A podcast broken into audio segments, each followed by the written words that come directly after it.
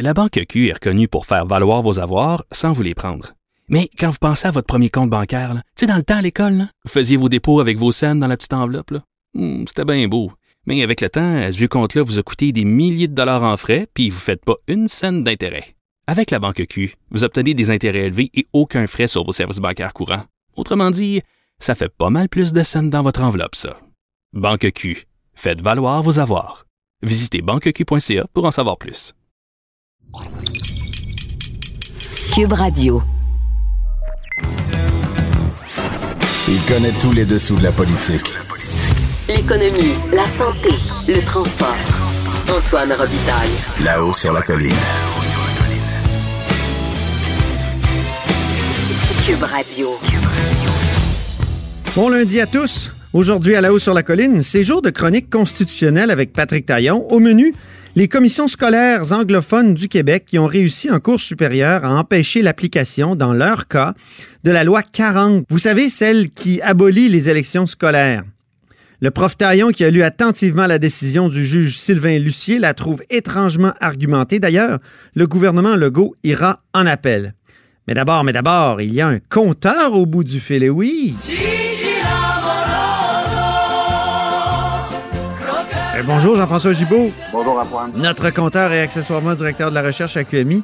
Donc, Alexandre Biard et toi, vous nous appreniez en fin de semaine que Ciment Mécanis, la fameuse cimenterie là, qui a bénéficié d'importants soutiens financiers du Québec euh, depuis euh, très longtemps, depuis 2013, si je ne m'abuse, lorsque le gouvernement Marois était au pouvoir, bon, maintenant va être racheté très probablement par un conglomérat brésilien. Oui, exactement. Et euh, bon, c'est, ça, ça semble être le début d'une autre histoire malheureuse. Hein. On, on, se rappellera tout le monde que la Gaspésie, par exemple, a, a, avait eu l'usine, de papier Gaspésia, bon, qui euh, pour lesquels les travaux avaient été arrêtés avant même le début de la production.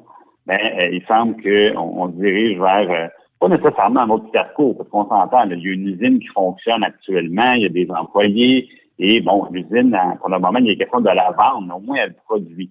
Mais combien d'employés? Est-ce qu'on sait combien d'employés euh, ben, ça représente? Il y en aurait actuellement un peu plus de 200. L'entreprise ne produit pas à sa pleine capacité encore. Euh, donc, on est un petit peu en bas de, de, de dans le fond des chiffres qu'on avait un petit peu laissé miroiter justement au, au gouvernement comme création d'emplois. Mais bon, au moins, euh, semble-t-il qu'on règle des problèmes un, un, un à un. Mais euh, bon, ce qui est très triste dans cette histoire-là, c'est que le projet mécanisme, ça n'a jamais été un projet financier. C'est un projet économique, c'est un projet politique. Pourquoi? Parce que euh, à l'époque, on le sait, euh, euh, c'est toujours une question importante de dire qu'est-ce qu'on fait avec la vitalité économique des régions. Il y a des manques d'emplois structurels, des taux de chômage très élevés, euh, les jeunes quittent pour les grands centres. Puis à un moment donné, ben la question qui se pose toujours, là, si je la vulgarise un peu, c'est qu'est-ce qu'on fait avec les régions, ou bien on les aide, ou bien on les abandonne, ou on les ferme. Bon, le gouvernement à l'époque, c'est pour cette raison-là qu'il avait décidé de soutenir un, un projet de l'ampleur de mécanisme pour avoir, dans le fond, plusieurs centaines d'emplois payants dans une région qui en avait bien, bien besoin. Mais on s'entend, des, des emplois ultra subventionnés, et euh, il y avait des, une empreinte environnementale qui était aussi un peu problématique. On le sait parce qu'une cimenterie, ben oui. par définition, c'est très polluant. Ben, c'est l'usine la plus polluante euh, au Québec actuellement. Ben, une des plus polluantes, là, euh, je ne veux pas rentrer dans ces détails-là, mais oui, c'est certainement une des plus polluantes, même si euh, elle devait remplacer d'autres cimenteries encore plus vieilles qui euh, est encore plus polluante. Donc, il y avait peut-être un, un, au niveau net, j'enferme une très polluante, puis je la remplace par une euh, euh, presque aussi polluante. Ben, est-ce que c'est un gain, est-ce que c'est une perte? Mais bon, aujourd'hui, on n'est plus tellement là-dedans. Le problème, c'est que si mécanisme, il semble que ça, ça s'en vient très bientôt, est vendu à des intérêts brésiliens, eh bien là, le projet économique s'est terminé, Antoine parce que, évidemment, le nouveau propriétaire, lui, euh, n'aura aucun état d'âme par rapport à la Gaspésie, par rapport aux travailleurs, euh, ni même par rapport à, aux, à l'ensemble des autres phénomènes. Euh, on parlait d'environnement. Et là, ce qui va arriver, c'est que euh, si c'était euh, jamais une alternative de, de, de faire des, des, licenciements massifs ou même de, de, de vendre des parties de, de, l'usine ou des contrats que possède le mécanisme, ben, le nouvel acheteur, lui, va penser uniquement à son portefeuille et ça, disons que ça regarde pas très bien hmm. pour euh, plusieurs des travailleurs de la, de la Gaspésie. Donc, le projet économique est terminé. Maintenant, le mécanisme devient tout simplement un projet financier. Euh, et c'est sûr que comme c'est une entreprise qui n'a jamais réussi à faire d'argent, euh, ben, euh, le nouveau propriétaire va certainement poser des gestes pour rendre ça rentable. L'autre élément que je trouve vraiment ultra problématique, c'est que la caisse de dépôt qui veut sortir de là a manifesté, maintenant, aux autres investisseurs, donc la famille Baudouin-Bombardier, Investissement Québec, que euh, le simple fait de vendre leur, part à eux, parce que la caisse de dépôt aurait très bien pu dire, moi, je vends mes parts dans l'entreprise, puis les autres se débrouilleront bien. Mais ils ont constaté, dans le fond, qu'il n'y a personne qui voulait simplement racheter leur part à eux parce qu'il n'y a pas un entrepreneur ou une entreprise privée qui veut mettre de l'argent dans une entreprise qu'ils ne vont pas contrôler et euh, avec laquelle ils vont devoir négocier chaque décision avec en partie le gouvernement du Québec et en partie la, la famille Baudouin-Bombardier. Donc, ils ont dit, il n'y a, pas personne qui veut, qui veut ramasser ça. Donc, ce qu'on ce qu'on pense, c'est que si on va avoir une certaine valeur pour le mécanisme, mais il faut tout vendre. Et là, la Caisse de dépôt a avisé les autres actionnaires que comme elle avait le contrôle de la compagnie au conseil d'administration, une majorité des voix, ils décident, ben, ils ont avisé, euh, ils ont avisé tout le monde, dans le fond, que c'était l'ensemble de l'entreprise qui était vendue, tous les actifs et tous ses contrats. Et c'est comme ça qu'on se ramasse avec Investissement Québec qui est pratiquement éjecté de mécanismes. Et euh, à ce jeu-là, Investissement Québec, Antoine, notre, notre primaire que je vous donne aujourd'hui, euh, va perdre en, proportion bien plus que la caisse de dépôt ah et euh, va probablement être le grand perdant, le grand perdant dans, dans, toute cette histoire-là, si jamais ça, ça finalise. Il y a deux, trois affaires dont je veux parler. D'abord, toi, tu as des souvenirs de l'interne? Parce que quand la décision était prise, tu étais chef de cabinet de Nicolas Marceau, le ministre euh, des Finances, si je ne m'abuse. Absolument. Donc, euh, tu te souviens de la, de la prise de décision, hein, que c'était, c'était peut-être une mauvaise décision que, de, que d'investir là-dedans, d'abord? Puis ensuite, combien on va perdre? oui, ben, c'était pas J'entendais ce matin entre 500 et 700 millions. Là. Il y a un autre chroniqueur qui disait ça. Euh, donc, d'abord, sur, sur ton souvenir des, des arcanes du pouvoir? Oui, ben comme je le mentionnais, c'était pas, ça n'a jamais été un projet financier. On n'a jamais fait ça pensant faire un, coup d'argent à l'époque. Je l'ai dit, c'était une raison essentiellement économique et politique pour aider la Gaspésie. Alors ça, ça c'est très clair. Et euh, par contre, il, y avait quand même des éléments intéressants. Puis c'est des éléments qui sont en jeu encore une fois. C'est-à-dire que les gens qui étaient très réfractaires à ça, c'était aussi les autres joueurs du marché du, euh, du ciment et du béton au Québec, parce qu'ils voulaient pas, c'est déjà un marché qui était très concurrentiel, et ces gens-là ne voulaient pas, dans le fond, euh, voir un géant arriver, puis euh, leur faire la vie dure. Donc, à l'époque, comme la, Caisse et le gouvernement contrôlaient le projet, on disait ben, le ciment mécanisme va s'en aller plutôt vers la région de New York et ne viendra pas concurrencer les autres joueurs québécois dans la région de Montréal, par exemple. encore une fois, aujourd'hui, si on se ramasse avec un propriétaire brésilien, il n'y a rien qui nous dit que, il y a rien qui nous dit que les bateaux vont pas partir de l'autre côté. Et mhm. ça, ça peut devenir un enjeu très important pour d'autres entreprises euh, qui font du ciment au Québec. Il y a, d'autres entreprises étrangères, mais il y a Béton Provincial, par exemple, qui est une entreprise entièrement québécoise, euh, qui, qui va être impactée par cette décision-là. Et il y a un élément, moi, je ne serais pas surpris, un, que la Caisse soit obligée de, de, de, de peut-être en tout cas reconsidérer sa, sa décision, parce qu'évidemment, c'est une décision qui va mécontenter tout le monde, mais au-delà de ça, je me, questionne beaucoup, Antoine, sur le timing. Et je vous répète que c'est au mois de janvier que, euh, donc bien avant la COVID, que la Caisse de dépôt a mandaté HSBC euh, pour essayer de trouver un acheteur pour euh, la cimenterie. Entre les deux est arrivé la COVID. Et là, moi, ce que je me demande, c'est que avec la COVID, dans le fond, tous les gouvernements du monde, on, a parlé souvent de Justin Trudeau, Antoine, de dire les gouvernements réinjectent des sommes massives dans l'économie pour soutenir l'économie et notamment dans les infrastructures. le premier ministre François Legault le disait, hein, on, veut que le secteur public, par ses investissements en infrastructures, soutienne l'économie, qu'on veut accélérer les investissements publics.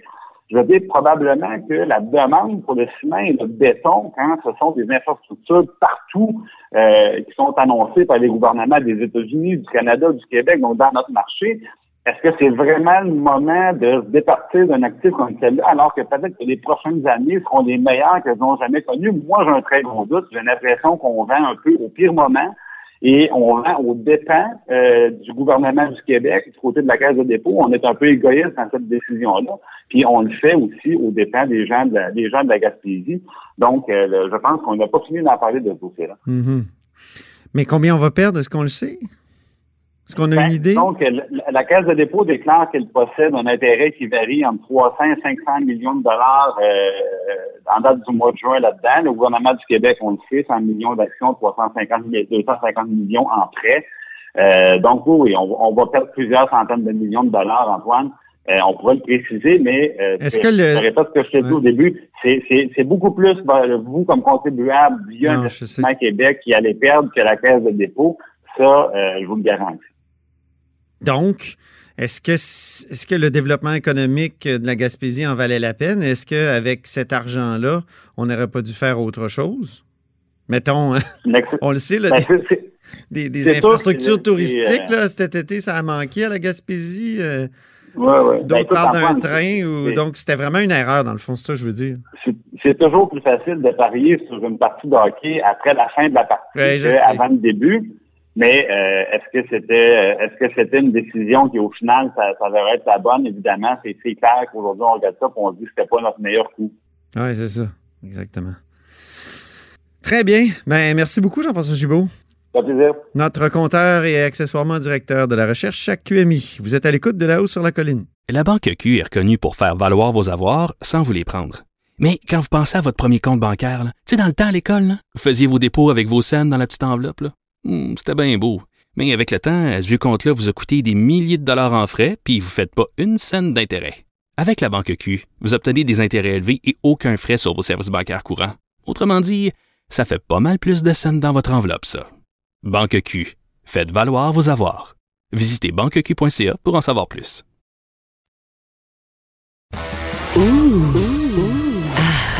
On s'érotise une question constitutionnelle à la traduction constitutionnelle La question constitutionnelle.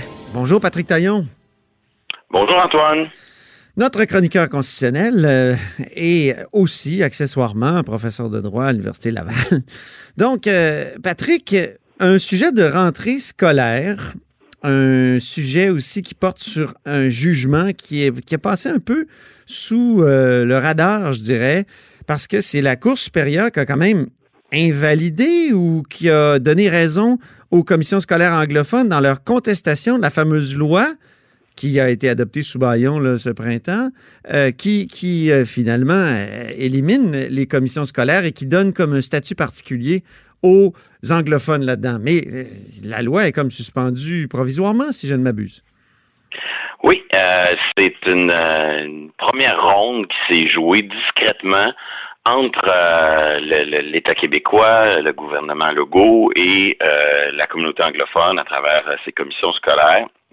Euh, c'est un peu notre première rentrée là, sans commission scolaire telles qu'on les connaissait euh, auparavant.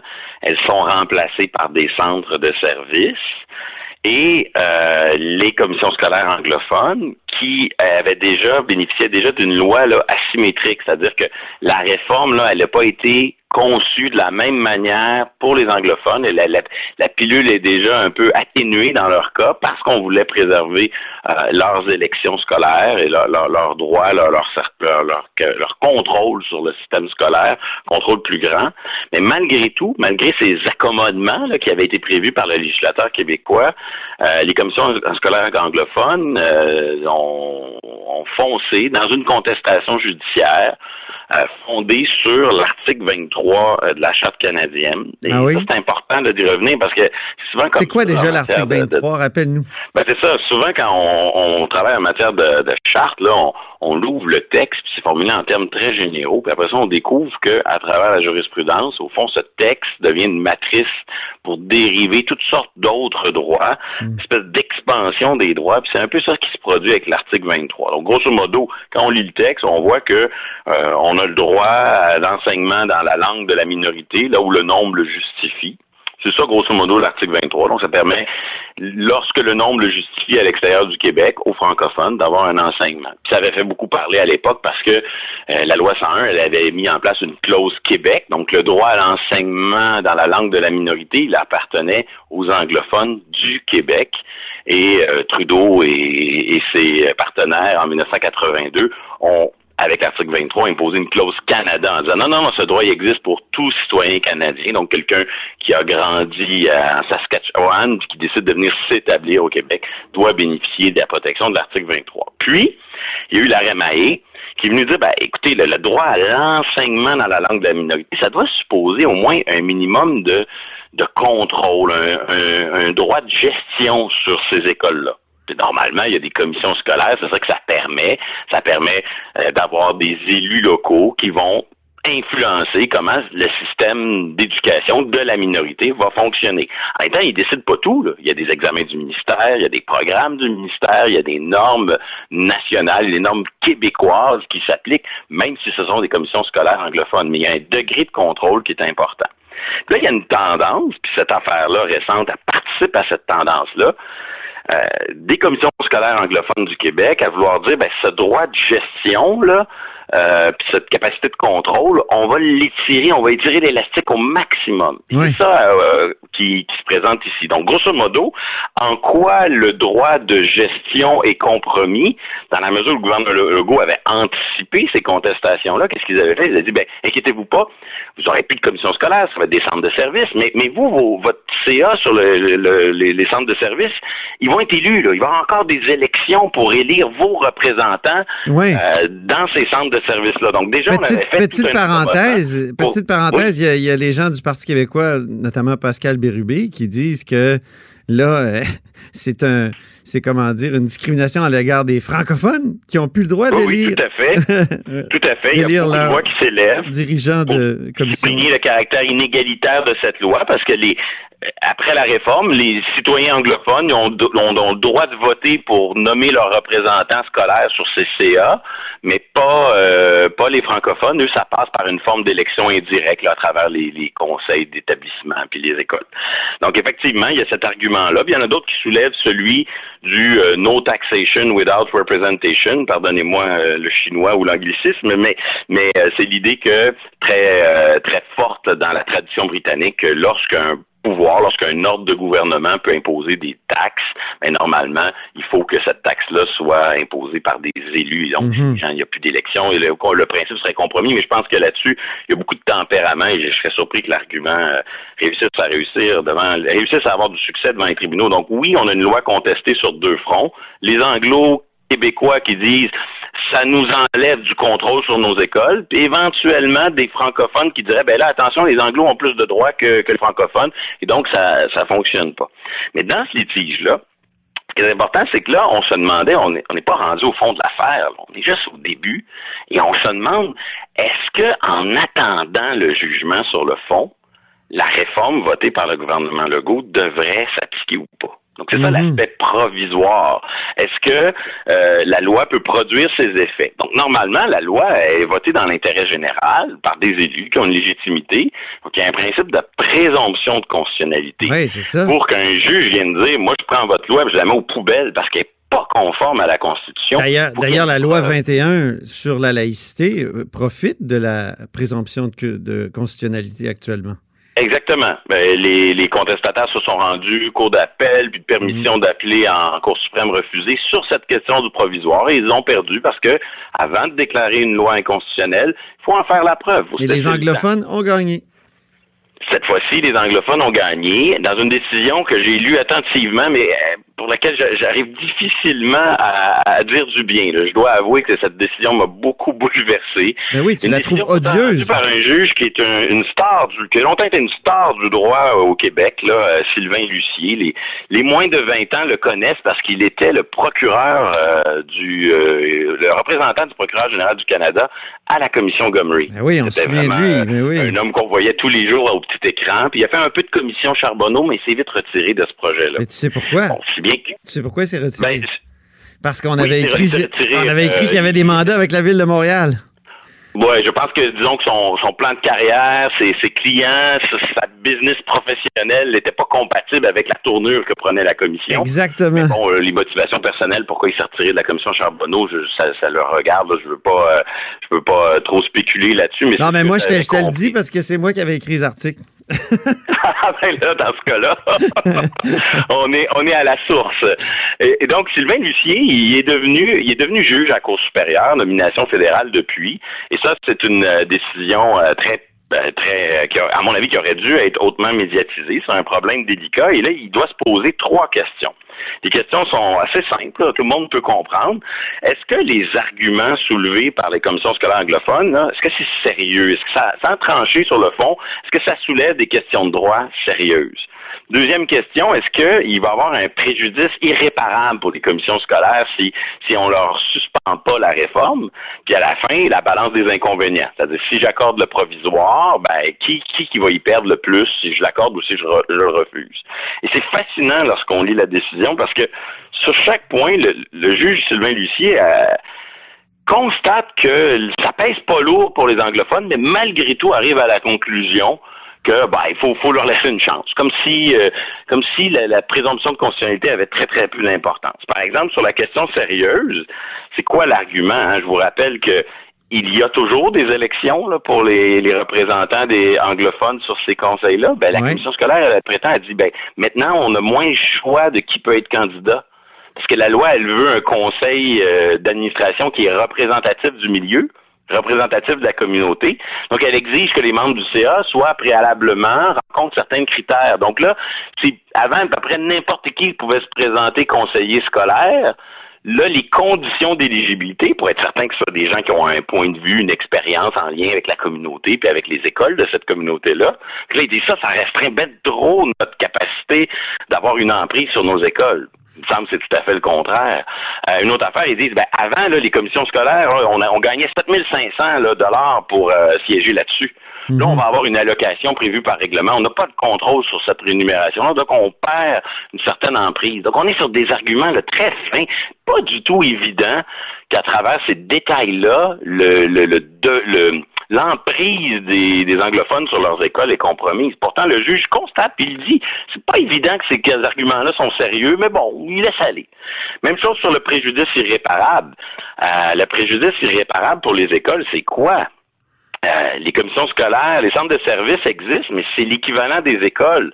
Si jamais il fallait revenir en arrière, de toute manière, il faut faire des élections quand même au, prix, au pire, peut-être quoi, là, euh, le, fait de provoquer un nouveau scrutin pour élire sous l'ancienne réforme, et on le voit dans les exemples qu'il utilise pour justifier son choix, il se base sur des fusions de commissions scolaires qui ont eu à l'Alberta en disant, ben oui, quand on fusionne des structures, après, là, c'est dur de revenir en arrière, mais là, c'est pas ça qu'on fait au Québec, là, il n'y a pas de fusion, il y a juste, il y a juste la transformation, ça se demander si parfois on, on, on garde pas. Euh, c'est beaucoup plus. Euh, il y a beaucoup peut-être plus de continuité qu'on pense. Donc tout le raisonnement est axé là-dessus. Et pour la suite des choses, ben moi en tout cas, je je, je donne pas cher de cette décision parce que je pense pas qu'elle va pouvoir tenir la route devant. En tout cas, si elle tient la route, je suis euh, vraiment découragé. déjà, le gouvernement du Québec a annoncé qu'il va en appel. Il faut s'attendre. Et là, ça, attention, c'est une vraie avocasserie. Il faut s'attendre à ce qu'il y ait une demande de suspension de la suspension. Oh. très rapidement, probablement que le, les avocats du gouvernement du Québec vont dire, ben là, il y a une demande, il y a la suspension qui a été accordée. Pourriez-vous la suspendre pour que la loi puisse produire des effets en attendant que la Cour d'appel tranche? Du moins, c'est ce qu'il faut euh, espérer parce que là, il y a, des limites à étirer l'élastique de l'article 23. Là. Je pense que l'essentiel de ça, c'est que oui, il y a un certain degré d'emprise sur les écoles. Après, c'est pas de, de, de, fixer à tout jamais un seul modèle de, de gestion scolaire. Mm-hmm. Mais revenons à l'article 23 dont on a parlé tout à l'heure. Il, apparaît aussi dans le débat entre la communauté anglophone et euh, Québec au sujet de la loi 21 sur la laïcité. Oui, on est vraiment dans un moment où la communauté anglophone veut tout mettre, peser de tout son poids sur l'article 23 dans plusieurs dossiers. Et l'autre dossier où elle le mobilise, c'est la loi 21. Au fond, le même argument, là. En imposant un code vestimentaire ou des contraintes quant au, port de signes religieux pour les enseignants, ben les, les commissions scolaires anglophones prétendent que ça vient c'est une limitation de leur autonomie de gestion des écoles. Ah oui, toujours l'autonomie de gestion. Est-ce que, est-ce que ce devoir, cette autonomie dans la gestion des écoles, elle porte sur quoi? Sur l'embauche du personnel, assurément. Est-ce qu'elle porte aussi sur la manière dont le personnel euh, doit se comporter? Ça empêcherait Québec de déposer toute norme uniforme concernant euh, les conditions de travail de ce personnel-là. C'est évident, les conventions collectives sont négociées à l'échelle de tout le Québec. Donc, c'est évident que Québec a encore une certaine emprise sur le personnel qui est recruté par les commissions scolaires anglophones. Mm-hmm. Reste maintenant la question de savoir si la question d'interdire le port de signes religieux durant les heures de travail, est-ce que ça, ça rentre dans le domaine de l'article 23? C'est l'argument qui va être mobilisé par euh, les commissions scolaires, encore une fois, dans un litige euh, les opposants au gouvernement Legault. Très bien. Merci beaucoup, Patrick Taillon. C'est moi qui vous remercie. Notre chroniqueur constitutionnel euh, et aussi professeur de droit à l'Université Laval. Vous êtes à l'écoute de là-haut sur la colline. Cube Radio.